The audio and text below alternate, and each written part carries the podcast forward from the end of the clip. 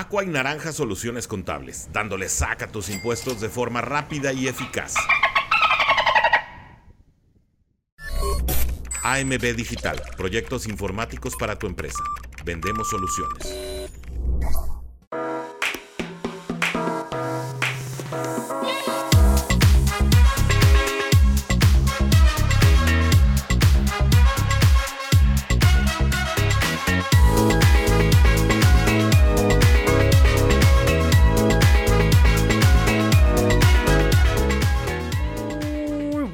Tengan todos ustedes amigos de los del club de los Miami Dolphins. ¿Cómo están muchachos? Yo estoy súper cansado, pero aquí estamos muchachos.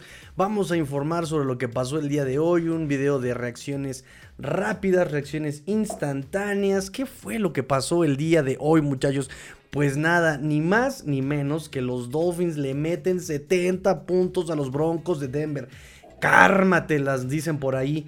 Em, a, Sean Payton por ahí que también estuvo súper mega de hablador diciendo que él iba a ser el salvador de este equipo de los Broncos de Denver. No, no, no, dijo yo ahorita los voy a salvar. ¿Quién es ese Nathaniel Hackett que ha hecho todo de pies y cabeza? No tiene pies ni cabeza. Así estuvo diciendo. Pues muchachos, no hay persona a la que no le llegue su Waterloo. Y eh, a, John Payton le llega de la mano de los Miami Dolphins. Habíamos dicho justamente que iba a ser el partido, el partido de la venganza, el partido de la venganza por antonomasia, porque se iba a vengar justamente... Em, Butch Barry, Big Fangio, Bradley Chubb, el mismo Tua Tagovailoa y todos tuvieron papeles muy importantes el día de hoy, muchachos. Eh, ya saben rápidamente la dinámica del partido, lo bueno del partido del, del, programa, lo bueno, lo malo y lo feo para ustedes en este partido. Muchachos, escríbanme qué fue lo bueno, qué fue lo malo y qué fue lo feo para ustedes en este partido. Conteo de snaps vamos a tener yo creo que hasta mañana. Bueno, mañana yo creo que si hoy hice programa, ya mañana ya no hago programa, pero el martes por la mañana estaremos este, hablando sobre el conteo de, snaps. Eh, muy probablemente vemos cómo utilizaron estos Dolphins a sus jugadores, que va a haber ciertas anomalías por el tema de lesiones. Eh, algunos jugadores abandonaron el partido por tema de lesiones. Entonces, este, pero por favor, ustedes escríbanme lo bueno, lo malo y lo feo para ustedes el día de hoy. Ya hay comentarios, me dice amigo Diego Castillo, saludos, fins up. Me dice King Pacal, buenas noches. Dry Hand también ya agitando su mano. Dante Benítez, buenas noches. Hoy se conquistaron los My Little Pony. My Little Pony, My Little Pony. A tu lado siempre estaré. Matel. Ahí está. Comercial que no me pagan. Este. Ahí está. Me dice también eh, Diego Castillo, ¿qué dirán ahora? Miami necesita línea ofensiva, Miami necesita running back, Miami necesita quarterback, Miami necesita salud. Esas sí se las debemos todavía. sí, exactamente. Hand también me dice, ya sabrán el rico que me sabe el croissant hoy. Nita, ¿cómo, ¿cómo dicen? Croissant.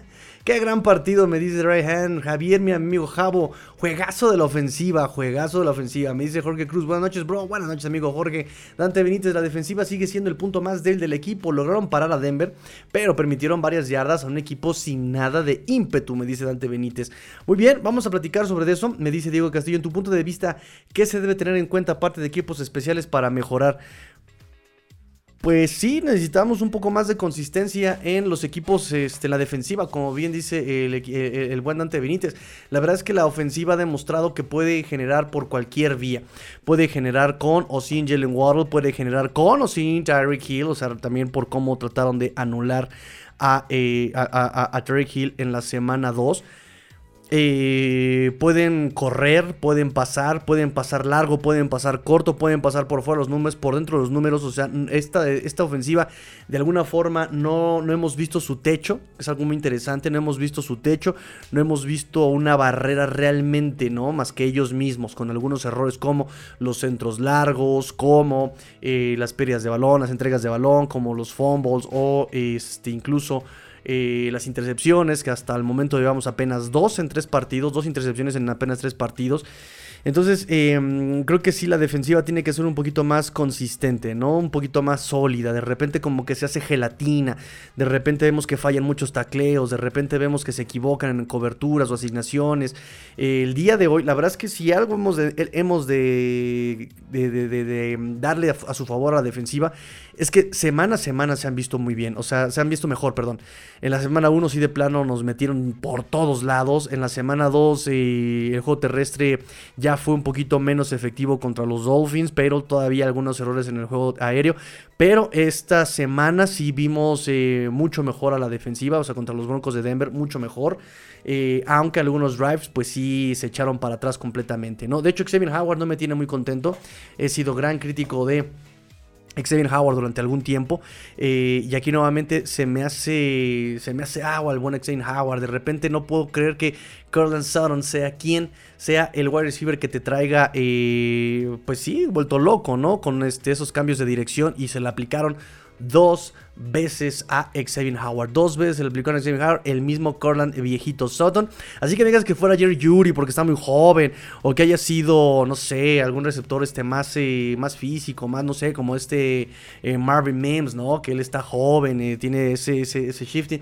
Pero que, venga Corland Sutton y te haga y, te deje viendo estrellitas con esos cortes, sí no me parece de, de, este veterano de Xavier Howard, ¿no? Y menos cuando se supone que viene sano. Todavía me dijeras, oh, sí, es que tiene esas lesiones en la ingle del año pasado. Bueno, lo entendería un poco más, pero estando sano que te apliquen esas, sí no me parece de Xavier Howard. Eh, por otro lado, en la defensiva, eh, pues sí, simplemente el tacleo.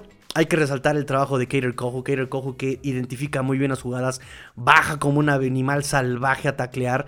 Eh, hay que reconocer a Jeon Holland que también se lleva dos eh, fumbles provocados, dos fumbles provocados el día de hoy.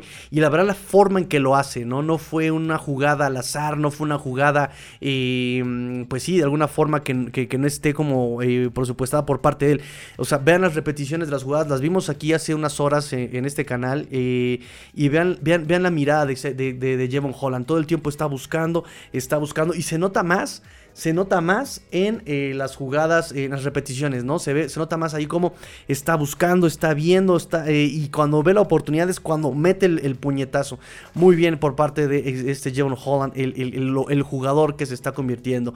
Los safeties de repente también entre los dos se les completó este Russell Wilson, les completaron un pase en cobertura en cover 2, les convierten en un pase poste eh, y se confunden, llegan los dos al mismo tiempo, ninguno lo toma y eso puede ser peligroso contra Buffalo, por ejemplo, que, con los que nos enfrentamos la próxima semana. Ahorita los, los, Miami haters, por llamarlo de alguna forma, pues sí van a decir que los Dolphins se están enfrentando a la primera semana a unos Chargers que no tienen cocheo y que por eso ganaron los Dolphins. En la semana 2 a un Patriotas que, que, tiene defensa pero que no tiene ofensiva. En la semana 3, no, hombre, es que esos Broncos de Denver nomás no dan nada, ¿no?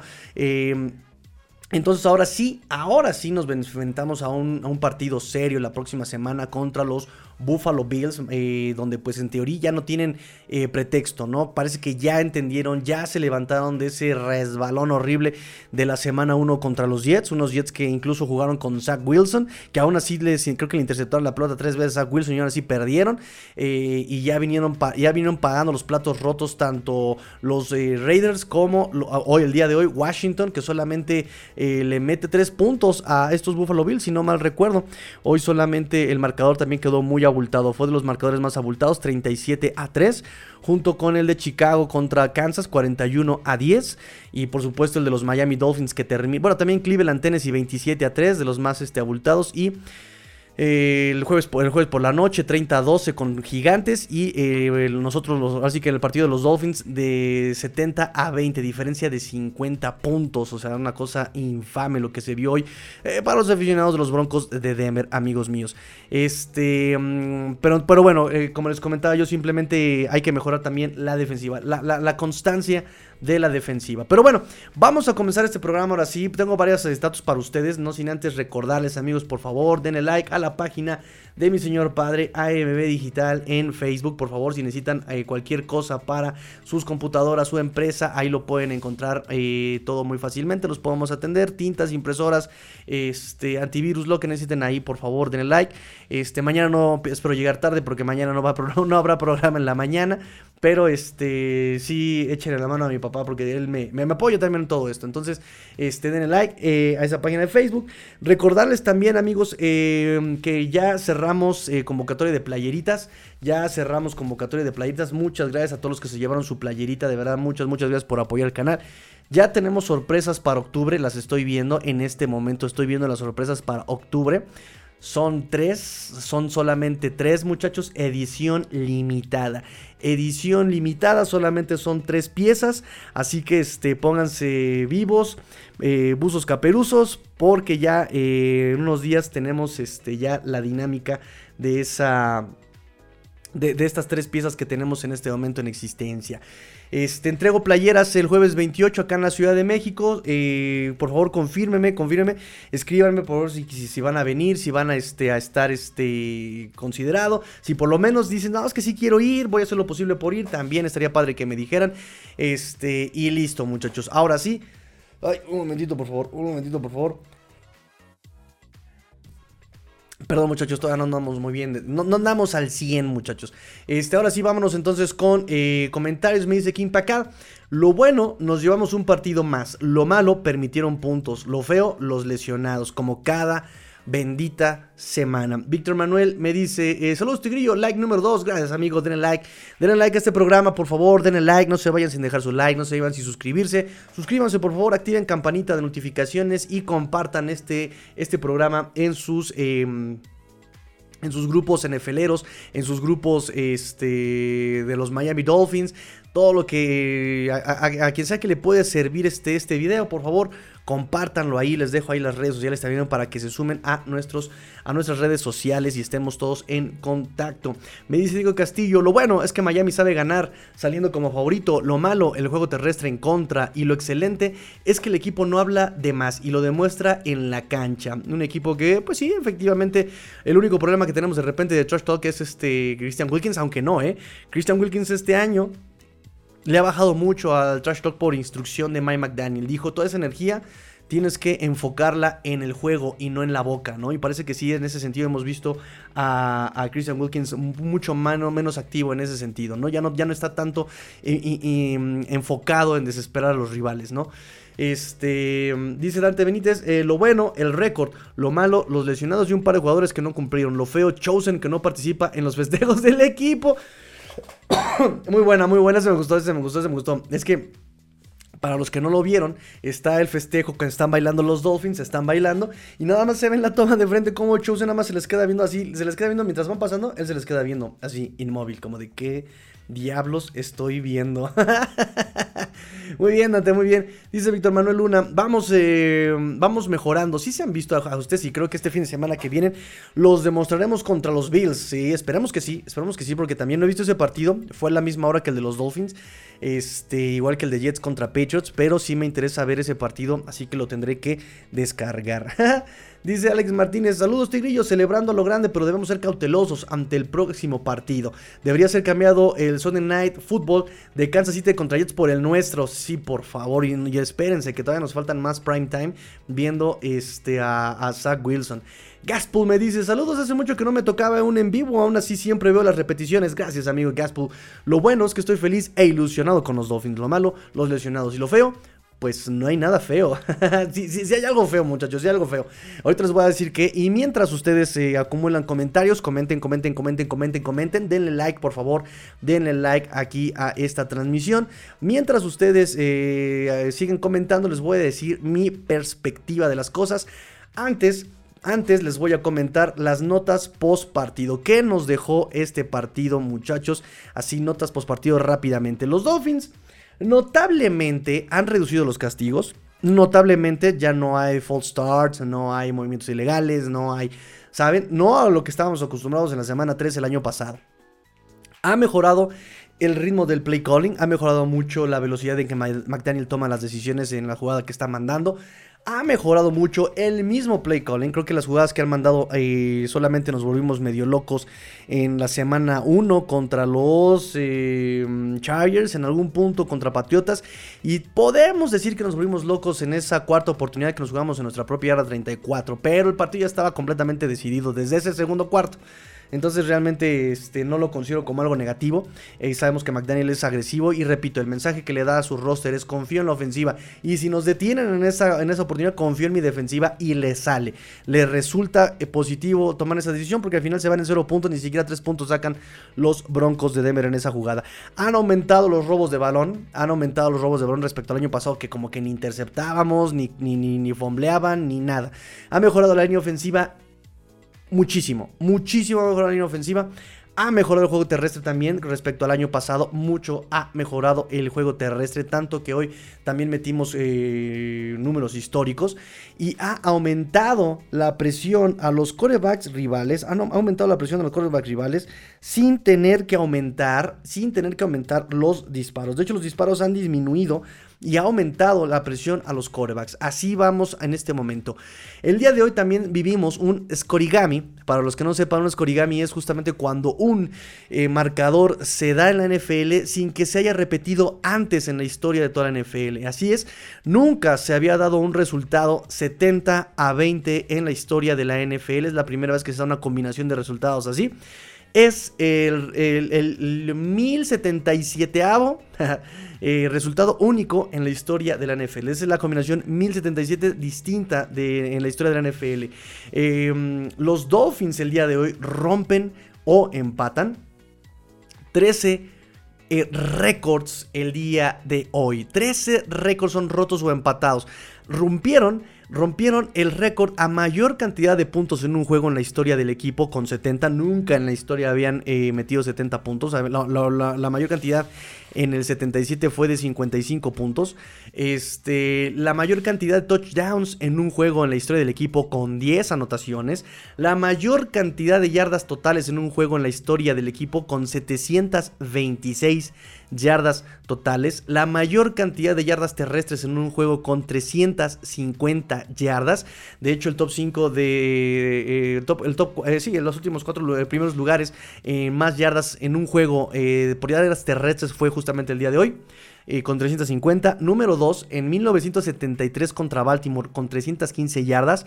En el número 3 en el 72 en Nueva Inglaterra con 304 yardas. Y el número 4 contra Jets empatado contra eh, Buffalo en el mismo año, en el 71, con 302 yardas. Esas son las mejores marcas por eh, acarreo de los Dolphins, en la historia de los Dolphins. También rompieron el récord de mayor cantidad de puntos anotados en la segunda mitad en un juego en la historia del equipo, que ya se había hecho esto en el equipo, se empataron el récord con 35 puntos anotados en la segunda mitad y la mayor cantidad de puntos extras en un juego en la historia del equipo con 10 puntos extra. Eh, también se rompieron algunos récords individuales, incluyendo postemporada, más anotaciones en un juego por parte de un novato con cuatro anotaciones de Devon O'Chain, em, más puntos anotados en un juego que también se empata con un récord de equipo, 24 anotaciones, eh, perdón, 24 puntos anotados por Raheem Mostert, 24 puntos anotados por Devon O'Chain, más touchdowns en un partido que también empata justamente... Con el récord del equipo, 4 touchdowns en un juego por Raheem Mostert y 4 por Devon O'Chain. De hecho, son eh, número 1 de más anotaciones en un eh, juego en la historia de los Dolphins, empatados con Ronnie Brown en el 2008 contra Inglaterra con 4 anotaciones, Mark Ingram eh, contra em, los Jets en el, también con 4 anotaciones en 1994 y Paul Warfield en el 73 contra Detroit también con cuatro anotaciones en la historia de los Dolphins. Mayor cantidad de yardas terrestres en un juego por parte de un novato con 203 yardas. Y esto obviamente por este Devon O'Chain.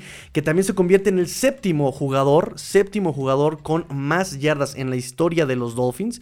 Eh, y el quinto jugador en lograr un juego con más de 200 yardas. Es decir, que el primer lugar con más yardas por tierra es Ricky Williams, número 1 en el 2002 contra Buffalo, con 228 yardas. Número 2, también Ricky Williams en el 2002, en el mismo año contra Chicago, con 216 yardas en un juego. Eh, Jay Ajay eh, con 214 contra Buffalo en el 2016.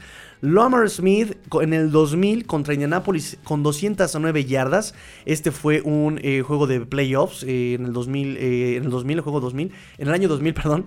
Jay Ajay con otras tres este, posiciones, número 5 en el 2016 contra Buffalo con 206 yardas. El mismo, el mismo año contra Pittsburgh con 204 yardas. Y Devon O'Chain en el número 7 con 203 yardas. Número 7, empatado con Reggie Bush en el 2011 contra Buffalo, también con 203 yardas. Los récords, muchachos, son los 7 mejores eh, marcas, las 7 mejores marcas eh, en, jugadores que rebasaron ya las 200 yardas por eh, juego terrestre, por acarreo, en la historia de los Dolphins. Echen es el número 7 empatado con Reggie Bush y es el quinto jugador en la historia de los Dolphins en lograr más de 200 yardas. También se rompió el récord de más yardas aéreas en tres juegos en la historia de los Dolphins con 1024 yardas por parte de toda Bailoa, mayor cantidad de yardas por recepción en tres juegos eh, en la historia de los Dolphins con las 412 yardas de Terry Hill, mayor cantidad de puntos extra en un juego también de Jason Sanders, es la mayor cantidad de eh, puntos extra que ha metido Jason Sanders en su carrera. Esos son los récords que ha roto los Miami Dolphins, que han roto los Miami Dolphins en este partido. Los Dolphins anotan 70 puntos en un juego, la mayor cantidad en la NFL desde 1966 cuando Washington metió 72 puntos contra los gigantes de Nueva York. Es la tercera mayor cantidad en cualquier juego de la NFL, empatados con los Rams de 1950 eh, contra Baltimore, que metieron 70 puntos, tercer lugar y número uno desde 1966. Eh, también los Dolphins producen 726 yardas totales por acarreo, ya las mencionadas 350 y por pase 376 yardas, la segunda mayor cantidad en la NFL desde 1951. Eh, solo dos equipos han producido más de 700 yardas en un, solo juego y justamente son los Dolphins en el segundo equipo en lograrlo. El primero fue los Rams del 51 contra los eh, New York Yankees en 1951. Eh, ellos produjeron, ellos produjeron, sí, produjeron, produjeron, sí, sí, sí, produjeron, sí, sí, se produjeron. Produjeron 735 yardas, los Dolphins producen 726. Además, con esas 726 yardas en un solo juego, los Dolphins generaron más eh, yardas que dos equipos en la NFL en las tres semanas que llevamos de campaña. Los Jets con sus yardas totales en tres semanas apenas acumulan 675 yardas. Y los Titans con sus tres juegos en estas tres semanas apenas acumulan 720 yardas. Los Dolphins lograron superar su, yardaje total en tres semanas con un solo juego contra los Broncos de Denver. Miami también tiene 1651 yardas ofensivas, la mayor cantidad por un equipo en sus primeros tres juegos en una temporada en la historia de la NFL, por lo menos desde 1970. Eh, la mayor cantidad de yardas en las primeras tres semanas en una temporada eh, con 1651 yardas. En segundo lugar está Patriotas del 2011 con 1621 yardas. San Francisco de en el 98 logra 1599 yardas. Baltimore eh, en el 2019 logra 1535 yardas. Y San Luis en el 2000 logra 1518 yardas. Los Dolphins, repito, 1651 yardas. Los Dolphins tienen un arranque de temporada con marca de 3 ganados, 0 perdidos son el único equipo invicto hasta ahora en la conferencia americana. El único, el único equipo invicto por ahora eh, de la conferencia americana. 3 y 0 perdidos, 3 ganados, 0 perdidos.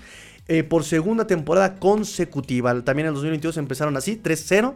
Eh, no se lograba la racha con victorias al inicio de la temporada desde 1994 a, 1996, que esa temporada, esa racha, eh, ese espacio de tiempo se lograron tres veces, tres años consecutivos, una marca de 3 ganados, 0 perdidos. Es la decimosexta ocasión que los Dolphins logran un inicio así. Y con 130 puntos en tres semanas, son el número uno desde 1970 con más puntos en las primeras tres semanas. Miami, 2023, 130 puntos. Denver, segundo lugar del 2013 con 127. Arizona del 2015 con 126 puntos. Green Bay del 2020 con 122. Y los New Orleans del 2009 con 120 puntos. Segundo equipo con más puntos en las primeras tres semanas atrás de los eh, Vaqueros de Dallas de 1968 que, que ellos metieron 132 puntos, muchachos. Eh, los Dolphins están ahora con récord de 13 ganados y 2 perdidos en los últimos 15 partidos en el Hard Rock Stadium. Igualando la mejor marca en un periodo de 15 partidos desde el 2000, ah, desde el 2001 hasta el, ay, qué onda, qué raro, se me borró todo esto, ¿qué pasó? A ver, creo que estaba leyendo yo muy rápido, muchachos, ahí va. Este, mm, ay, qué raro, qué loco. Sí, bueno, este, les decía que es la mejor marca, eh, guardando la mejor marca de los Dolphins en 15 juegos del 2001 al 2002. Ahora los Dolphins se encuentran con marca de 9 ganados, una sola derrota en los enfrentamientos como locales contra los Broncos de Denver. La última victoria de los Broncos contra los Dolphins Delfines como locales fue en el 2011 con Tim todavía. Los Dolphins solamente han eh, pateado despeje en 5 ocasiones en estas tres semanas. Eh, primer equipo en historia de la NFL en tener 5 anotaciones por acarreo y 5 anotaciones por pase en el mismo juego. Y también son el primer equipo en la historia de la NFL en combinar 70 puntos y 700 yardas en el mismo juego. Solo han permitido una captura en 3 semanas esta línea ofensiva. La última vez que los Dolphins permitieron un solo sack en sus primeras 3 semanas fue en 1989, si no mal recuerdo, como si yo hubiera vivido ahí. Bueno, realmente viví ahí y nací en el 88. Tua Bailoa, muchachos, terminó el partido con un rating de 155.8, casi perfecto, porque la perfección viene con 158.3. Eh, así terminó Mike White, de hecho, con calificación perfecta. Dos pases, dos completos y una anotación de 67 yardas, Mike White. Este, él sí termina con calificación perfecta. Este, y las 1024 yardas en sus primeras tres semanas es la mejor marca del equipo en las primeras tres semanas, ya lo habíamos comentado. Aquí hay un dato bien interesante, muchachos, bien macabro. Tua en el 2022 empezó con marca de 3 ganados, 0 perdidos. Eh, completó 72 pases de 101 intentos y tenía un margen de 8 anotaciones y 2 intercepciones. Y el 2023 son exactamente los mismos números. 3 ganados, 0 perdidos, 101 intentos, 72 completos, 8 eh, anotaciones contra dos intercepciones. Número macabro, eh, coincidencia macabra, amigos míos. Tua ahora está con marca de 11 ganados, un juego perdido en juegos como titular contra head coaches que han ganado un supertazón, incluyendo una racha de 10 victorias consecutivas contra coaches que han ganado un supertazón. Y estos incluyen a 5 victorias contra Bill Belichick, 2 victorias contra Sean Payton, una victoria contra Sean McVay, una contra John Gruden, una con John Harbaugh, una con Mike Tomlin y su única derrota ha sido contra Andy Reid en el 2020 contra Pato Mahomes, contra Patico Mahomes. Este, y es número 2 en yardas por pase, en la semana 3, hasta la semana 3, perdón. Eh, número 2 en anotaciones por pase con 8. Eh, número 2 con quarterback rating con 77.7 y número 4 en promedio eh, de yardas aéreas por intento con 7.6 yardas aéreas por intento.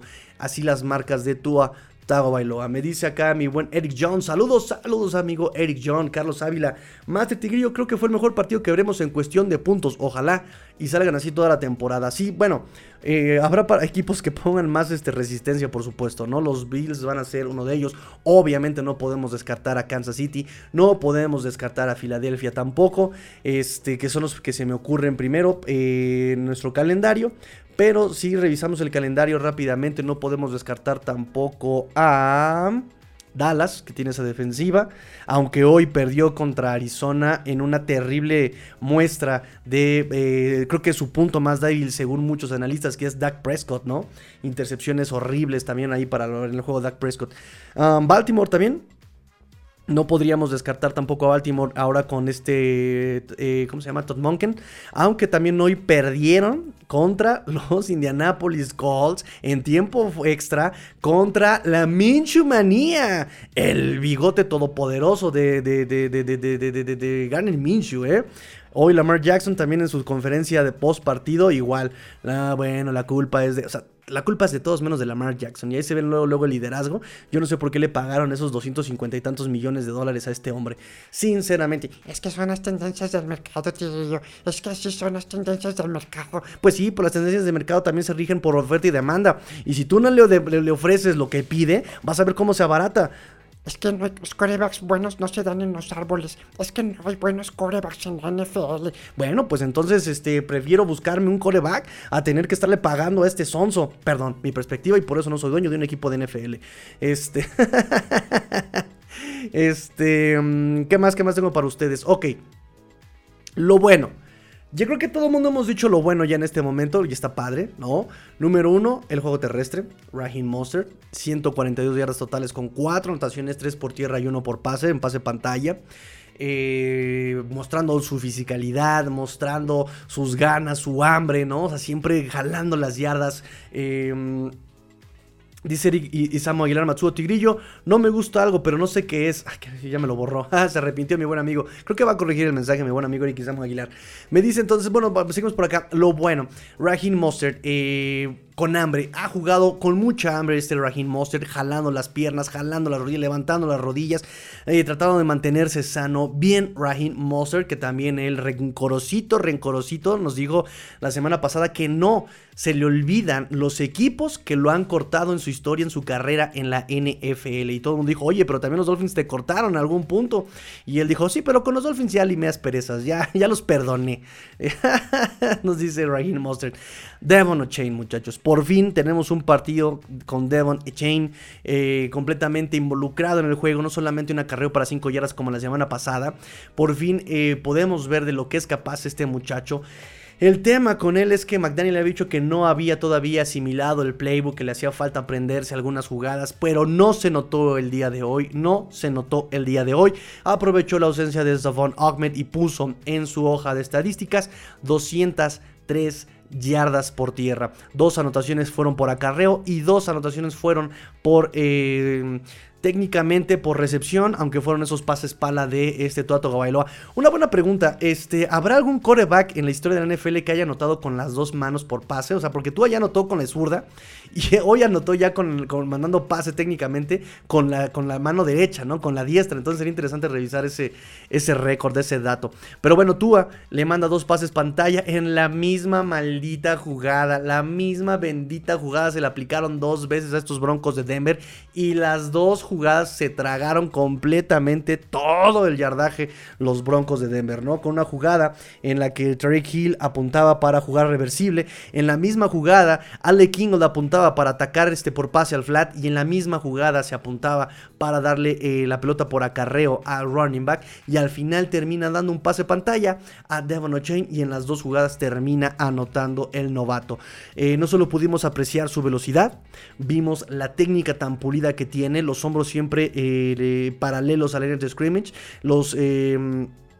El cómo baja los hombros cuando va a recibir el contacto. Eh, vimos esa técnica cuando levanta las rodillas para seguir acarreando la pelota, para seguir jalando. Levanta él sus rodillas para no ser tropezado. De hecho, no hay una foto que están publicando en este momento de cómo deja como a siete broncos de Denver en la defensiva tirados en el suelo. Están ellos sí, el caminito de este, de, perdón, de Chain. Se ve que él se va por el caminito y todos los eh, defensivos que pasan por él están de panza, panza en, en el pasto, ¿no? Eh, entonces muestra de la técnica tan pulida que tiene en este momento, siendo novato, siendo tan chavo, este Echain. Vimos lo físico que puede ser, vimos cómo puede correr a través del contacto, o sea, también baja los hombros y ¡pum! se deja ir con todo, a pesar de su tamaño, a pesar de su, de su peso, sigue moviendo las piernas, sigue jalando las cadenas, ¿no? Eh, vimos lo elusivo que puede ser también con esa velocidad, pero todo esto se da Todo esto se da porque pudimos ver la visión que tiene de campo. Sabe perfectamente dónde están sus compañeros, sabe perfectamente leer la espalda, sabe perfectamente en dónde van a estar los defensivos eh, y sabe por dónde atacar. Eh, también eh, aprovecha cada bloqueo, genera sus propios bloqueos, ¿no? Se esconde atrás de sus, de sus compañeros, permite que se desarrolle el bloqueo y entonces explota su velocidad. Es paciente para que se desarrollen esos bloqueos. Su capacidad de encontrar el camino ya en campo abierto también es maravilloso del novato Devon Echain. Así que este muchacho tiene mucho futuro con los Dolphins. Raheem Monster también, bueno, ya lo habíamos platicado, pero Chris Brooks, muchachos, Chris Brooks también demostró poder, demostró velocidad, anotó con una carrera de 52 yardas ya para este, en el último cuarto, me parece. Em, entendiendo, o sea, nos demostró, entendimos por qué no lo dejan ir a este Chris Brooks, por qué eh, prefieren sacrificar alguna posición por no mandar a Chris Brooks a waivers cuando se hizo el corte final, cuando se hizo el, corte del roster final en, este, en, ¿qué fue? Agosto, por ahí finales de agosto, este, para mantener todavía Chris Brooks en el equipo. Notamos porque su eh, capacidad para aportar en equipos especiales, más esas piernitas que tiene y esos brazos fuertes que tienen. Wow. Este, bien por Chris Brooks y el juego terrestre que está, y lo platicamos la semana pasada, está si se necesita. Está si se necesita ese juego terrestre. Ay, no sé por qué ahora me está fallando tanto la red. Ahí está, ya regresamos. No sé por qué no me está fallando tanto el internet, pero bueno, ojalá no siga este, fallando. Me dice Eric Izamo, ahora sí, me dice, Tigrillo, algo que no me convence y no sé qué es. ¿Será una mala costumbre de más de 40 años esperando un Lombardi? ¿Qué será? Bueno, es que también ahí sí te voy a aplicar yo la que me aplican a mí. Es que los Lombardis no se dan en los árboles. este, no, sí, sí, sí, sí, este... El problema es que, eh, y creo que lo dijo McDaniel hoy, ¿no? Y lo dijo McDaniel, no sé si fue la semana 1 o fue en pretemporada. No me acuerdo cuándo fue que le preguntaron sobre los récords en pretemporada. Y él dijo, ¿y de qué sirven los récords en pretemporada? o en temporada regular no sirven de absolutamente nada, no sirven de nada, eh, no sirve de nada si no terminas ganando el partido importante. Y recuerden, por ejemplo, eh, estuve escuchando en la semana algunos podcasts de algunas eh, mentes ya, digamos, establecidas en este medio de la comunicación NFLera en español y en inglés. Y todos decían lo mismo, ¿no? Bueno, que no se nos olvide que los Dolphins también el año pasado empezaron así, empezaron súper contundentes y se fueron desinflando, se fueron cayendo, ¿no? Este, eh, muchos temas de salud con los Dolphins, entonces se fueron desinflando, se fueron desinflando, así que todavía no le compro eh, que los Dolphins sean contendientes hasta que por lo menos no se enfrenten a alguien que sí sea competitivo, así como empezamos el programa diciéndolo, ¿no? Entonces por eso es muy importante la constancia, muchachos, la constancia, y creo que por eso es lo que no te queda todavía, este te convence, ¿no? Porque no tenemos todavía esa constancia. Y eso es lo que a los Dolphins le hemos pedido durante los últimos, por lo menos los últimos cinco años, ¿no? Dejar de ser esos mediocres que quedaban a media tabla, dejar de, de, de inventar, por ejemplo, ¿no? Con este Brian Flores unas ofensivas que yo jamás, que por mucho que defendía, jamás entendí. Este, le defendía el proyecto a Flores, pero nunca pude defender las ofensivas. Las ofensivas eran nefastísimas. Este o inadecuadas también, ¿no? Porque cuando Chen jugaba con este Ryan Fitzpatrick, pues sí se movía la cadena, se veía un poquito de pies y cabeza ahí al proyecto, pero pues evidentemente, y lo sabía Ryan Fitzpatrick, él solamente estaba de paso para darle y abrirle camino a Tua Tagovailoa, pero ya no supieron qué hacer con él. E igual el año, el hace dos años no supieron qué hacer con este Tua el trío de tarados de, ofensivos como Eric Stottsville, George Gotzi y eh, Charlie Fryer, que de hecho Stottsville sigue todavía con nosotros como coach de, em, de running backs y es un head coach asociado, ¿no? Es el head coach asociado, eso tiene su, su nómina. Em, entonces sí, lo que necesitamos es constancia y seguir ganando partidos, no solamente ganar récords, que es lo que dijo McDaniel hoy, ¿no? ¿De qué sirve el récord? Creo que más bien este, lo que se necesitan son wins, son victorias y no récords. Este, me dice eh, Eric Vázquez, a pesar de que no lo buscaron mucho, se fijaron los bloqueos que hizo en varios touchdowns de Braxton Berrios. ¿En quién, quién, quién? Ah, Braxton Berrios, sí. Fíjate que también es interesante porque hoy este River Craycraft tuvo una recepción y salió del partido por una lesión en el hombro. En conferencia de Mike McDaniel no nos pudo decir más eh, sobre las lesiones. De hecho, le preguntaron, fue la última pregunta que hicieron en la conferencia post partido. Le preguntaron, oye, ¿qué onda con los lesionados? Eh, y McDaniel dijo, bueno, la verdad es que conociendo el staff médico y a ojo de buen cubero y mi experiencia de head coach, les puedo decir que no hay nada grave o no hay cosas de que preocuparse, van a estar bien. Pero pues este, no hemos hecho estudios, no hemos hecho pruebas, no hemos hecho absolutamente nada. Yo por lo menos todavía tengo que recabar esa información. Si ya hicieron esas pruebas, no me han dado esos datos, necesito yo recabarlos y ya mañana les diré un panorama más claro. Pero bueno, según McDaniels dice que no va a hacer mucho. Entonces, con ausencia de Craycraft, obviamente había que hacer bloqueos de todas maneras por eh, o para el acarreo. Y evidentemente, pues Braxton Berrios tuvo que salir al quite, ¿no? Me dice Eric Isamu, me dice, eh, vi juegos que me emocionaron mucho. Yo en particular con este resultado histórico. No me da confianza del todo. Son malos rivales eh, San Diego, Pats y Denver. Sí, sí, sí, correcto, ¿no? Que es algo que así empezamos el programa. muchos dicen, no, es que los Chargers, que por cierto, muchos les seguimos diciendo que son de San Diego, pero son de los, de los Ángeles. Este dice eh, Chargers, pues te están cargando con el fantasma o con el peso lastre de Staley. Eh, Patriotas, que también apenas está tratando de encontrar eh, respuestas ¿no? a la ofensiva y a la defensiva con, con Bill O'Brien y con los hijos de Bill Belichick. Em, y pues Broncos, que también no meten ni las manos, pero o sea, ni por favor, ¿no? Entonces sí, viene un rival más serio por lo que hemos visto en las últimas dos semanas con Buffalo Bills, que aún muchos analistas no quitan el dedo del renglón. Eh, y si bien dicen que los Dolphins le pueden competir con los que se ha mostrado por el liderato de la división, aún no entregan la corona a los Bills, ¿no? O sea, apenas es semana 4 como para ir entregando ya la corona. Eh, y por eso dicen eh, que hay que esperar a este enfrentamiento que va a ser clave para cualquiera de los dos. El enfrentamiento va a ser clave para cualquiera de los dos, tanto para Miami, diciendo, miren cómo si voy en una competencia seria por el liderato de la división, y pues para también Buffalo, diciendo, miren cómo pude vencer a mi más cercano rival en la división. O sea, va a ser un juego muy interesante para ambos equipos. Me dice Dryhan, esas vocecitas, ese juego de hacer el ventrículo, me recuerda el show de la niñita que haces a veces, entendimiento 3D nos gusta. no, ahorita la niñita ya se durmió, por eso ya este, por eso ya no habla, no se escucha. Diego Castillo dice, ya podemos firmar nuevo contrato para tu bebé y buscar un nuevo centro. Espérate, espérate, espérate, Diego. Deja que termine la temporada y luego platicamos. Espérense, muchachos, espérense. Oye, tranquilo, viejo. sí, no, no, no, ahorita, de hecho, los mismos Dolphins ya lo dijeron antes de empezar la temporada, que no van a buscar extender contratos eh, de Tua o Wilkins hasta terminar el año porque no quieren este, distraerlos, no quieren que pierdan concentración en, el, en, la, temporada, ¿no? Eso es lo que dice este Chris Greer eh, y los agentes de Tua confirman, ¿no? Y los agentes de Christian Wilkins también este, confirmaron que eso pues es cierto, ¿no? Que no, no, van, a, no van a tratar ahorita para no distraer a los jugadores. Eh, dice, eh, lo malo para mí ha sido ser un gentleman y no buscar los récords. Los jugadores sí quieren récords y debe hacerlos por ellos y los fans, en mi opinión. No, mira, o sea, entiendo el punto de los récords, pero volvemos a lo mismo y entiendan este punto. Si Denver hubiera sido un tiroteo como contra Chargers y ves que Denver está peleando y, Denver está defendiéndose y que te ponen las cosas complicadas, a lo mejor si vas por el récord. Pero cuando ves este tipo de cosas, es como si jugaras básquetbol con un niño de 5 años y metes canasta y la clavas y mira, sí, y tú te burlas del niño, sí, y en tu cara, y el niño quiere tirar la pelota y, la bloqueas, y eh, bajan, y a dónde, ¿no? Y, no te ves bien, te ves mal te ves como un bullying, te ves este, justamente como este eh, abusivo, ¿no?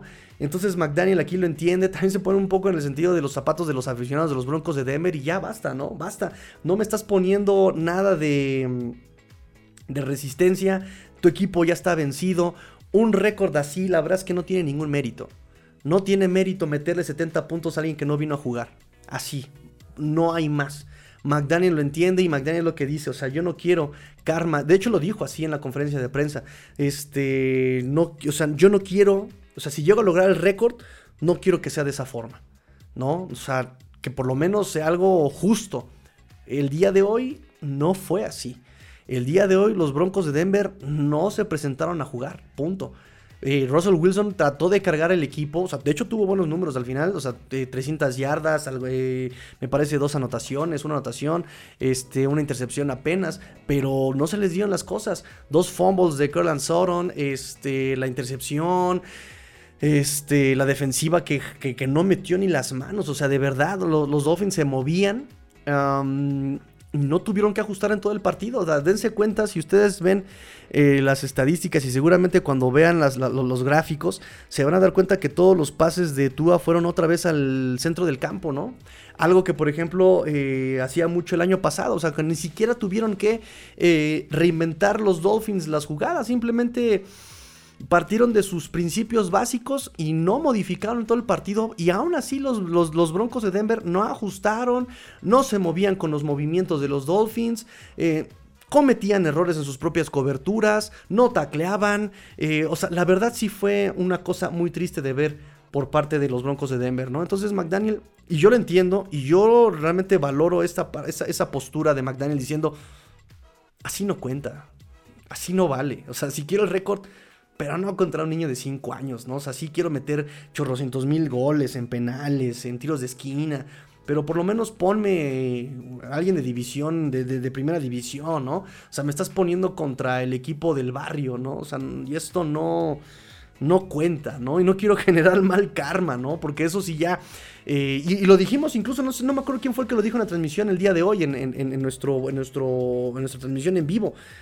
Pero alguien por ahí lo dijo, esto ya no da esto ya no da risa, esto ya nos da tristeza, ¿no? O sea, ya no se disfruta, es como de, eh, eh primera anotación, eh, segunda anotación, eh, 15 eh, anotaciones, o sea, ya 15 anotaciones, o sea, ya no, o sea, no, y, no, no, y, Denver no, de hecho, Denver ni siquiera sacó al equipo titular de lo de los, este, de la ofensiva, ¿no? De repente la defensiva ya empezábamos a ver una línea defensiva backup, pero la ofensiva siguió sí jugando la titular. La titular es la que estuvo jugando. De hecho, este, este muchacho, el único jugador que no tocó el césped de la ofensiva de, de los Broncos de Denver fue, em, fue Jared Stidham, ¿no? O sea, el quarterback suplente. O sea, Russell Wilson se quedó todo el partido. Entonces, eh, y repito, McDaniel lo dijo, o sea, ¿de qué sirven los récords ahorita en pretemporada? No sirven absolutamente de nada si no ganas el juego importante. Y es algo que yo les decía hace rato en Twitter. O sea, nadie se acuerda de los Patriotas de Inglaterra del 2007, nadie se acuerda de los Panteras, Panteras de Carolina del 2015. ¿Y qué tienen de relevantes en esos años? Que los dos ganaron todos los partidos menos uno, el del Supertazón. Y ellos se venden así como de, bueno, Patriotas sobre todo, Panteras, creo que, de hecho Panteras, eh, por experiencia en primera, de primera mano, eh, por lo que yo he, visto y platicado con la niñita de las Panteras de Carolina, desde ese 2015 no se han podido levantar, no se han levantado, no hemos visto unas Panteras competitivas al menos que jueguen por el liderato de la división en mucho tiempo, y todo parte de esa caída del 2015. Em, Patriotas si ellos se venden con la idea de que, ah, sí, nuestra temporada perfecta. No, hermano, no es temporada perfecta porque perdiste el más importante. Y siempre que un patriota te ve y te diga, nosotros ganamos todos los partidos, ¿cómo le vas a responder? Ajá, ganaste todos, pero te ganó la Apple en el último, este, en el último partido, inútil, ¿sabes? O sea, con eso te la vas a sacar. Y McDaniel entiende esta parte. ¿De qué me sirve un récord? Uno, contra un niño de 5 años. Dos, ¿de qué me sirve un récord si no gano el partido principal? Número 3, estamos en la semana 4 apenas. No sobrereaccionemos. Y me gustó mucho el discurso de Mike McDaniel en el locker room. Les dice eso. Estoy orgulloso de ustedes no, no quitaron el pie del acelerador en todo el partido, estuvieron muy bien jugando, concentrados, pero pónganlo en perspectiva. Pónganlo en perspectiva, pongan los pies sobre la tierra. Es semana 4. No hemos ganado nada. Bien el discurso de McDaniel. O sea, que padre, disfruten, festejemos Victory Monday. Hoy vamos, este, ducha comunitaria esta, esta noche. Pero no hemos ganado nada. ¿No? Por eso es me parece me parece adecuado también este el, el haber hincado y ya te cedo la pelota, ya no quiero más, meterte más puntos por respeto ya, porque yo se los dije en la transmisión, o sea, yo estoy acostumbrado a que mi equipo, en mis equipos en los que he jugado te decían, ¿quieres respetar al rival? Métele todos los puntos y pégale hasta que te canses. Golpéalo, métele todos los puntos. Sí, pero cuando el equipo lo está intentando, cuando el equipo rival está tratando de aprender, está tratando de ganar, está compitiendo. Ya Denver no estaba compitiendo, ya Denver estaba jugando. O sea, incluso vean la anotación que mete eh, este Robbie Chosen contra quién fue. Contra Patrick Certain, que estaba en un nivel bajísimo ni siquiera lo alcanza, ya no puede competir, ya está completamente destrozado por dentro. Es decir, así no, así no cuentan los récords ni siquiera, ¿no? Así ni siquiera la victoria, ¿no? O sea, no te sabe. Mi perspectiva, muchachos, pero, pero, entiendo, entiendo, entiendo, entiendo. También, por ejemplo, Tavo en Twitter me estaba comentando lo mismo, ¿no?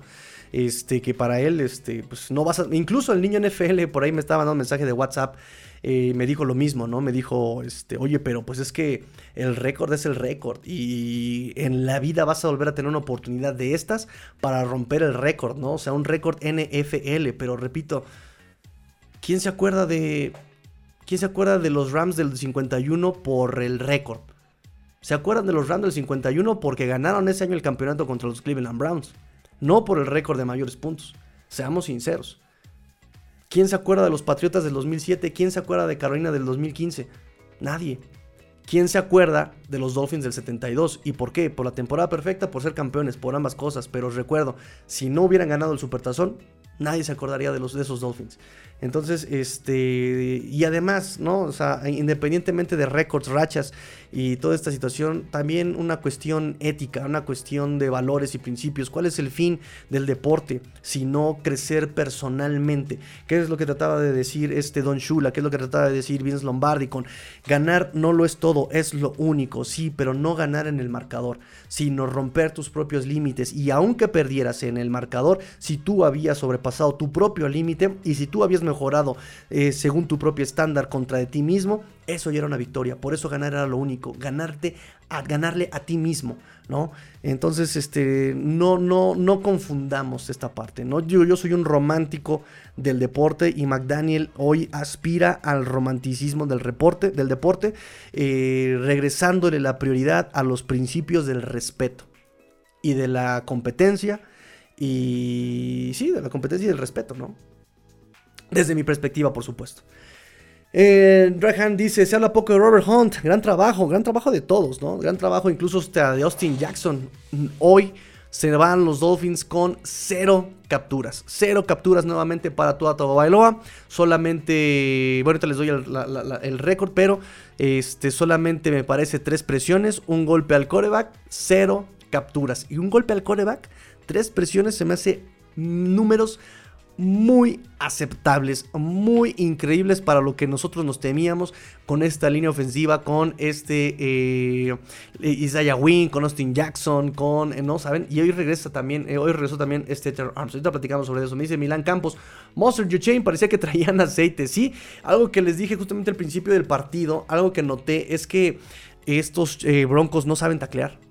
Eh, y, su, presupuestaba un partido físico, ¿no? O sea, pegarles, pegarles a lo físico, pra, pra, pra, pra, hasta que se cansaran y, siguieran en el tema del tacleo, ¿no? Ganar yardas después de la recepción porque no saben taclear, ¿no? Y así fue. Así fue, y así fue todo el partido, todo el partido. Chris Brooks, eh, Jane, eh, Monster, todos Berrios, eh, Hill, ¿no? Una de esas hasta se levantó, nada más que el Sonso, el menso puso rodilla y codo en, el pasto, pero también él pues este, se había levantado y hubiera corrido, había corrido ya, este, como, no sé, 50 mil yardas, ¿no? Marco Lexa me dice, los tigrillos, los récords no ganan supertazones. Exactamente. Felices buenas noches. Qué bueno que no fueron por récord. Es buen cana para llegar al supertazón. Sí, correcto.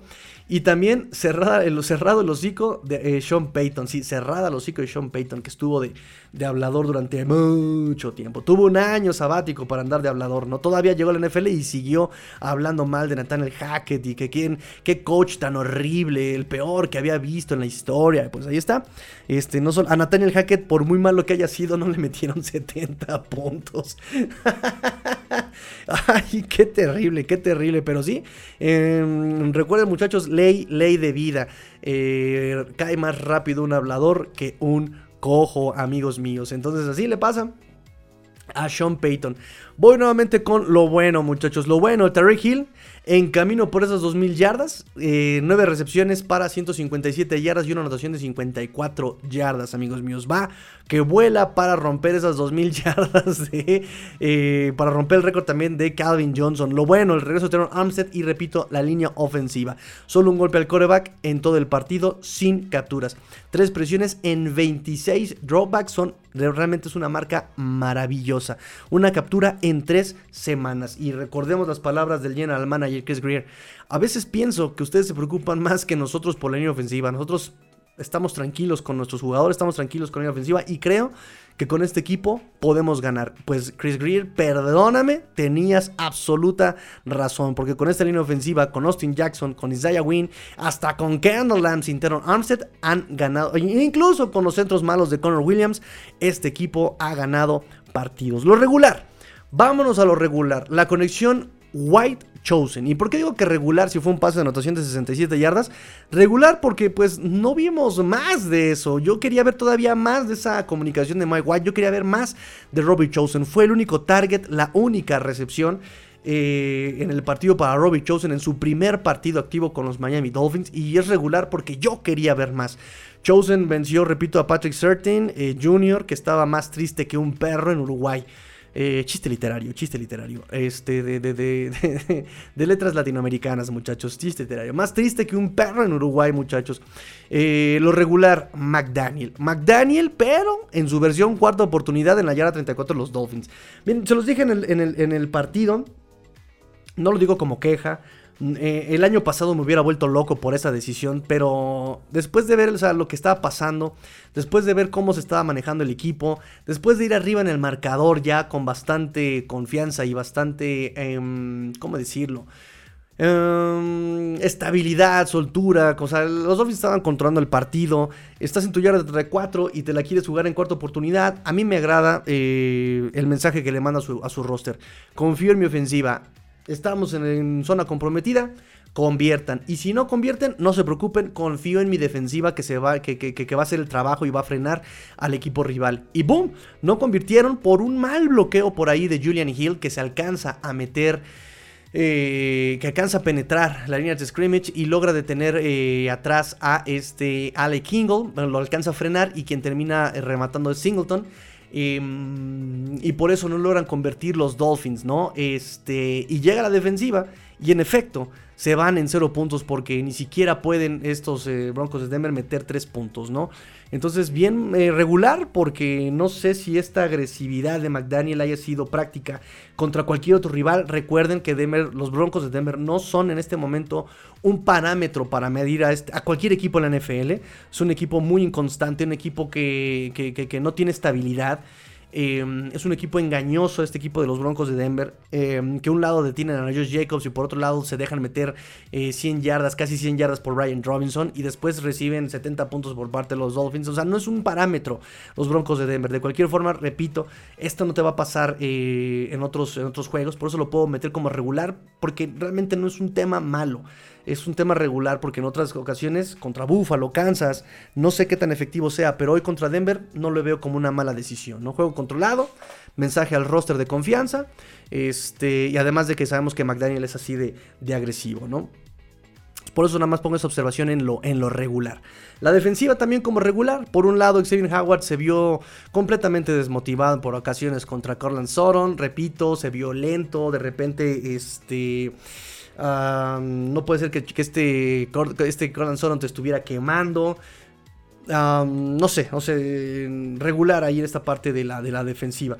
Este. Y por otro lado, eh, de repente te, avanzaban, ¿no? O sea, se hacía gelatina esta defensiva de los Dolphins y te avanzaban por acarreo y te avanzaban por pases. Estaba cediendo en cobertura mucho espacio eh, en las primeras cinco yardas después de la línea de scrimmage. Los, eh, los Dolphins estuvieron cediendo muchas zonas cortas a, estos Broncos. te avanzaban, te avanzaban, te avanzaban. El problema aquí, bueno, más bien, o lo positivo aquí, por no, y por eso no lo puse en lo malo a esta defensa es que eh, al final de cuentas se vuelve oportunista nuevamente, frena cuando lo necesita y mete estadísticas en la hoja con una intercepción, dos fumbles forzados de Jevon Holland, dos fumbles recuperados, uno por Andrew Rankin y uno por Kater Cojo, y además la presión al coreback estuvieron sobre Russell Wilson todo el tiempo. 12 golpes al coreback, una captura eh, por parte de Iman Elogba. Eh, entonces por eso no lo puedo como malo, pero tampoco lo puedo poner como bueno a esta defensiva por una semana consecutiva, no por una semana más aquí en, nuestros, en nuestros charts de lo bueno, lo malo y lo feo. En lo regular, Iman Elogba, porque se lleva la captura y se lleva una intercepción, ¿no? Eh, pero realmente se me hace muy regular porque Ogba brilla ya en la segunda mitad, ya también cuando entran los backups, cuando Broncos no está jugando absolutamente nada, este, ahí es cuando brillan 16 puntos y cacho millones de dólares este año, ¿no? En este 2023. Entonces, no me, yo, yo creo que esta parte de Iman tendríamos que verlo eh, un poco más, ¿no? Sin necesidad de, meter a los backups. Vamos a ver cómo lo resuelve, eh, cómo, cómo se desempeña contra los Buffalo Bills. Pero lo pongo en regular porque si bien no es malo, porque metió hojas eh, metió estadísticas a su hoja, eh, no es bueno porque brilló cuando ya todo estaba apagado, ¿no? Entonces por eso pongo a Iman Logba con lo regular. En lo malo, pongo los equipos especiales, el regreso de kickoff de Marvin Mims de 99 yardas. Este, eh, no puede ser que, yo, yo entiendo que también el marcador estaba controlado, que ya no te jugabas nada, pero no puedes permitir también que te hagan este tipo de regresos contra un equipo ya vencido, contra un equipo ya derrotado. No puedes permitir este tipo de, marcaciones, ¿no? O sea, este tipo de, negligencias en este sentido, ¿no? no eso es lo que no te puedes permitir. Y otra vez el problema es en equipos especiales. Lo malo, Conor Williams, malos centros. Eh, centros altos, centros bajos y no solamente eso, también eh, provoca, o más bien eh, se le marcan dos castigos. Uno sí lo vi medio como de, ¿por qué marcaron holding? No? eso, este tipo de jugadas las hay millones de veces en la NFL y nunca te lo marcan, ¿no? Bueno, le marcaron uno. El otro ni siquiera me pasaron repetición de, ese castigo. Pero bueno, le dan el pretexto, dos castigos de holdings, 10 yardas para atrás en cada castigo para Conor Williams. Y lo peor de Conor Williams es que se lesiona el ingrato y deja a la deriva a Tua Tagovailoa en el, y le cede el cuidado del centro Liam Meikenberg, que también no sabe centrar la pelota. Eh, lo bueno es que Liam, este Conor Williams ya había entrenado a Tua para los malos centros de Liam Meikenberg. Este, no sabe centrar la pelota Liam Meikenberg. Eh, algunas penetraciones contra el acarreo fueron por, por su hueco. Es decir, eh, Liam Meikenberg de verdad ni siquiera para centro me sirves. Y esto se lo culpamos a, Liam, a Conor Williams por lesionarse. Y lo feo, lo feo, lo feo, lo feo de este partido, las lesiones. Repito, River Craycraft abandona en el segundo cuarto, muy prematuro en el partido segundo cuarto por un tema de hombro, recibe la pelota, cae, eh, primero lo ponen como cuestionable y en la primera mitad, bueno, en el, en el, este, descanso es cuando lo declaran fuera eh, de, permanentemente del partido a River Craycraft.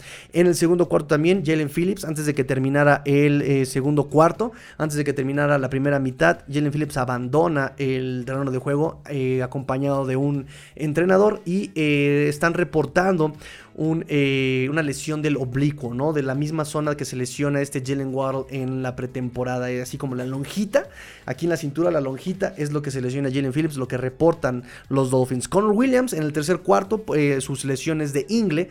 Eh, y por último, y por último, lo que permitió este, es que Deshaun Elliott sí se va, se salió del terreno de juego por una lesión, se quedó tirado en el terreno de juego, se levanta y es por eso que logra entrar este Brandon Jones, ya es Deshaun Elliott, no regresa, pero no lo tenemos registrado aquí en la hoja de lesiones. A quien sí tenemos en la hoja de lesiones es al cornerback Eli Apple en el cuarto cuarto, evaluado por una probable conmoción cerebral eh, y ver si lo van a meter a protocolo de conmoción. Mañana sabremos más de Eli Apple y pues eh, será oportunidad para ver este ahora quién se gana ahí la, posición de cornerback eh, externo en la posición en, formación nickel, ¿no? Porque cuando es una formación normal de dos safeties y dos cornerbacks, el cornerback externo al otro lado de Xavier Howard es Kater Kohu.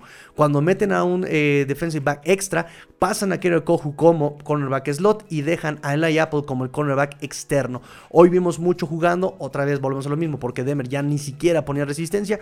Vimos a Parry Nickerson, vimos a Laia Campbell, vimos a este eh, Brandon Jones, ¿no? En este tipo de posiciones ya este, sin titulares. Entonces, ver, ver, ver en la semana los reportes, ver cómo ahora se van a formar si es que no tenemos a Deshaun Elliott, o eh, ver un poquito más de explicaciones sobre Cam Smith, que el día de hoy estuvo inactivo y también lo ponemos en lo feo, ¿no? Que el novato de segunda ronda ni siquiera en equipos especiales pueda aportar, pues también se nos hace un poquito alarmante, aunque la explicación más obvia podría ser la lesión de Jalen Waddle, que necesitaban eh, eh, dejar inactivo a Cam Smith porque sentían que ya tenían... Eh, em, resolucionada la, posición de cornerbacks y necesitaban arriesgar, más bien sacrificar posiciones, por ejemplo la de cornerback con Cam Smith, para poder meter a Cedric Wilson, para poder meter a Robbie Chosen em, en el partido con la ausencia de William Waddle. Y así muchachos es lo que tenemos para el día de hoy. Vamos a cerrar la transmisión ya de madrugada. Esto va a quedar grabado en el podcast, por supuesto. Lo vamos a publicar el día de, en este momento también, para que este, lo tengan el día de mañana, mañana lunes Victory Monday. Eh, todo el día disponible y que me puedan comentar muchachos también para que ustedes me comenten si les pareció bien, si no les pareció mal, qué les pareció lo bueno, lo malo, lo feo y lo comenten en las distintas redes sociales que por supuesto estamos poniendo en este cuadro en la descripción, en el chat en vivo y también si ustedes están viendo ya la versión podcast, también en el cuadro de la descripción estamos poniendo todas nuestras redes sociales para que las sigan, para que las habiten y para que obviamente las hagan suyas y entonces si se note la verdadera fin familia, como el grupo de WhatsApp que también ahí se está habitando, el grupo de Telegram que también se está habitando y poco a poco va teniendo un poquito más de participación y eso me gusta, eso me gusta. Me dicen eh, Eric Isamu Matsuo, me dice tiroteo de visita contra Herbert ganado. En casa Belichick no tiene soluciones, Peyton avergonzado en su visita y no confío. Que ganen en Búfalo y los veamos triunfar en febrero. Sí, sí, sí, sí, por supuesto, ¿no? Esto no se acaba hasta que se acaba. Vamos apenas cuatro semanas. McDaniel, ahí sí respaldo el discurso de McDaniel. Eh, pónganlo en perspectiva, no hemos ganado nada, es apenas semana 4, ¿no? O sea, pies en la tierra. Este, y nos vemos hasta la semana 18 y vemos el récord. Y por favor, ya este equipo es de playoffs, así que a ganar el primer partido de playoffs por lo menos, ¿no? Un juego a la vez. Dice Milan Campos, también me quedé con ganas de ver más a Chosen. Sí, sí, por supuesto, por supuesto, esa velocidad y esa altura, sí dan ganas de verla. Mario Luexa, Marco Luexa me dice, el, el, parámetro será contra las vacas. Completamente de acuerdo, que es algo que también menciona este mi amigo Eric Isamu Aguilar. Marco me dice también, a mí me pareció que McDaniel estuvo probando cosas de cara a los Bills. Pues mira, yo no sé qué tanto esté probando. Lo que sí te puedo decir es que eh, fueron partidos en los que se notan ajustes de, equipo contra equipo, ¿no? O sea, vimos contra Chargers que nos iban a jugar en press, que nos iban a jugar en personal, que nos iban a estar presionando. Vimos trayectorias, quick motions, vimos cruces, vimos este, cómo atacaban eh, ese tipo de deficiencias de la defensiva de los Chargers. Y, y no tanto como una prueba, un experimento, porque efectivamente responde a lo que te presenta la defensiva de Chargers. En la semana 2 volvemos a, lo, volvemos a lo mismo. No es que hayan experimentado correr, no es que hayan experimentado este tipo de situaciones, ¿no? O sea, simplemente estaban tomando lo que la defensiva de Bill Belichick te estaba dando, que era, eh, estoy metiendo más hombres en cobertura, perfecto, dejo light boxes y por ahí corro.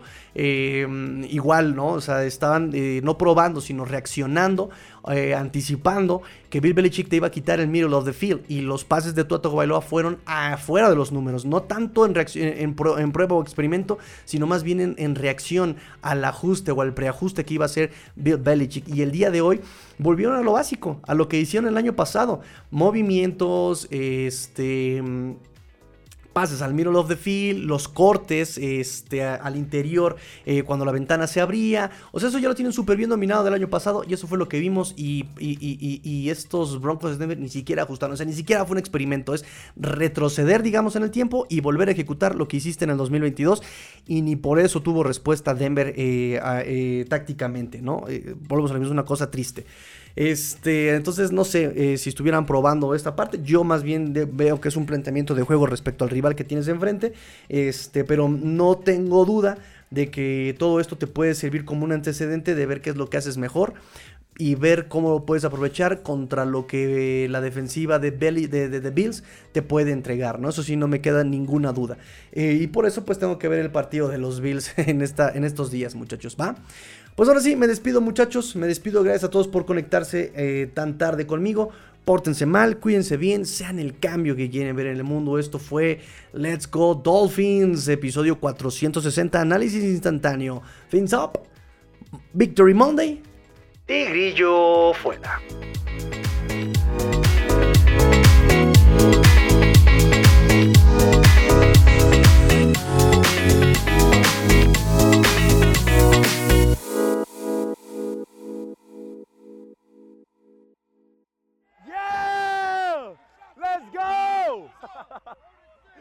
Let's go. AMB Digital, proyectos informáticos para tu empresa. Vendemos soluciones. Aqua y Naranja Soluciones Contables, dándole saca a tus impuestos de forma rápida y eficaz.